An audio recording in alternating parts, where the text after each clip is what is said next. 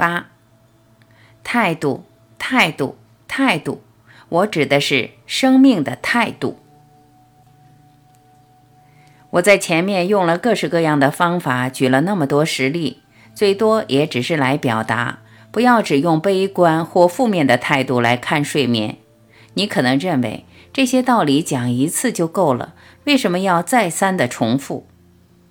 其实要改变睡眠也只是那么简单，我们只是透过一再的提醒，改变对生命的态度。对生命的态度，不只是影响睡眠本身，可以决定一切。我过去会用萎缩的状态或萎缩体来表达同一个观念，也就是说，我们的生命原本是圆满的，而我们生到这个世界本来是一个快乐、正向、充满希望的生命，但不知不觉我们会往不完整、不圆满。悲观、痛苦、绝望、萎缩的方向来活这一生，情绪随时萎缩，本身变成我们的过滤网，让我们透过这种比较灰色、没有安全感的镜片来看这个世界。失眠最多也只是萎缩的结果，甚至我们过去自己透过不断的洗脑，已经建立起一套完整的生命的看法，而这个看法通常偏向灰色。悲观甚至是负面，我们从烦恼、不安、身心的失落、种种的挫折，不断为自己建立起各种局限。面对样样都认为不可能，也就自然把这种无能为力的态度转移到睡眠，甚至就连睡眠不好，也把它锁定成我们一切问题的根源，或成了我们命不好的证据之一。还反过来认为，只要睡不好就非改不可，而且是要越快改变越好。但是不管怎么说，各种立即改变的方法，最多是改变症状。我这里称为果。睡眠不好是果，倒不是因，而没有真正追根究底。只要追根究底，一个人自然会发现，睡眠最多在反映我们对人生、别人和自己的态度。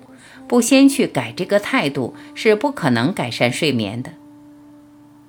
我相信你读到这几句话，自然会说：“我早就知道了，毕竟听我提过好多次。”然而，我还是要再提醒一次：时时刻刻为睡多或睡少而操心，这种观念其实是错的，甚至反映了一个人整体心态是悲观或负面的。美国的神经科学家温特也点出了失眠心态的两大特色：一、过度在意睡眠；二、无论睡眠质量好不好，就是认定自己睡不好。确实，从我个人的观察，失眠的人对于自己睡眠的认知常常不符合现实。举例来说，到底睡了多久，他们记得的通常比实际时间短。就算大多数晚上还是可以睡四到六个小时，但他们可能还是会认为自己根本没睡，好像心里只重视最近睡不好的那一晚或几晚。通常改善睡眠习惯，就可以相当程度改善失眠的问题，像是夜里尽量减少光线和噪音，白天少使用酒、咖啡，少抽烟，多做点运动，让晚上自然感到疲倦。建立一个正向的态度，随时做感恩的功课，回到心，不要让样样的事情随时把我们带走。常常做深呼吸，常吸气，常吐气，随时做一些练习，尽量让副交感神经系统放松。我在这本书会配合科学，将有助于睡眠的各种生活习惯，为你做一个理论与实做的整合。你如果本来有一些相反的习惯，比如说睡前习惯喝酒助眠，也许读到这里会立即想要抗议。但是我们只要仔细观察，酒精短期内虽然会让一个人放松而可以进入睡眠，但长期使用的效果却是刚好颠倒。从我过去所接触到的实例来看，只要彻底转变生活的习气。再加上调整面对睡眠的认知和心态，更重要的是改变生命的观念，失眠也就完全缓解了。大多数人没有想过，只是改变心态和想法，在临床上改善失眠的效果可以比药物更好。心理治疗近年应用广泛的认知疗法也强调，我们很多身心的困扰是由错误的认知和想法所导致的。在操作上，认知疗法会从认知的层面切入，改变我们对世界，包括人生的看法。举例来说，面对失眠，认知疗法会去帮助失眠的人去找出自己内心对睡眠不合理的想法。并进一步改变生活习惯，而把睡眠找回来。有科学家做了实验，发现透过认知疗法去改变对睡眠的态度和想法，效果会比用药好得多。当然，如果你跟着这本书，尤其是这一篇的七个练习一路做下去，睡或不睡，很可能对你早就不是问题。失眠其实没有我们想象的那么严重。到了这里，我也只能再一次强调，要改善失眠的问题，真正需要修正的是自己对生命的态度、对别人的态度、对自己的态度、对睡眠的态度。这一点正是心理认知治疗解决失眠的切入点。比起心烦意乱，我们其实可以不去反复想睡不好会有多糟的后果，也可以试着减少对夜里睡不着的恐惧。甚至进一步接受，有时候少睡一点是完全正常的，并不会致命。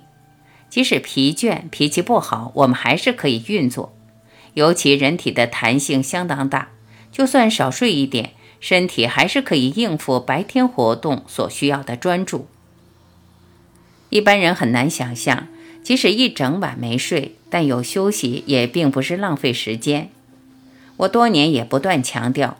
只要懂得透过静坐把注意力集中，接下来无论睡不睡，我们自然已经得到睡眠放松的效果。透过新的心态和练习，我们睡不着的心理负担也自然减轻。这些话不是理论，是每一个人都可以验证的。当然，你去验证时，也可能做到一半就睡着了，而没有机会知道答案。然而，如果可以睡着，不是也很好吗？其实，如果能光是躺着什么也不做，这本身已经是我们透过睡眠想得到的休息。瑞士的神经科学家霍丁格透过实验已经证明，就算没有睡，只要有休息，对认知功能的改善和睡眠一样是有效的。在这里，我想再进一步分享。失眠其实为我们带来这一生相当宝贵的机会，让我们透过这个主题，面对自己对这个世界、对周遭、对自身的认知。这种认知所带来的考验，影响力是远远大于失眠。从我的看法，这才是值得你我透过那么多篇幅和练习来一起进行的功课。有用的几个重点。我们过去从人生各种负面的经验，不断为自己建立各种局限，也自然把这种无能为力的态度转移到睡眠。改变自己对睡眠的看法和习惯，是彻底缓解失眠的方法。即使躺着睡不着，也不用特别担心，只要懂得集中注意力，也自然达到睡眠放松的效果。我们负面的认知对自己的影响远远超过失眠，失眠可以是我们转化自己的认知和态度最宝贵的机会。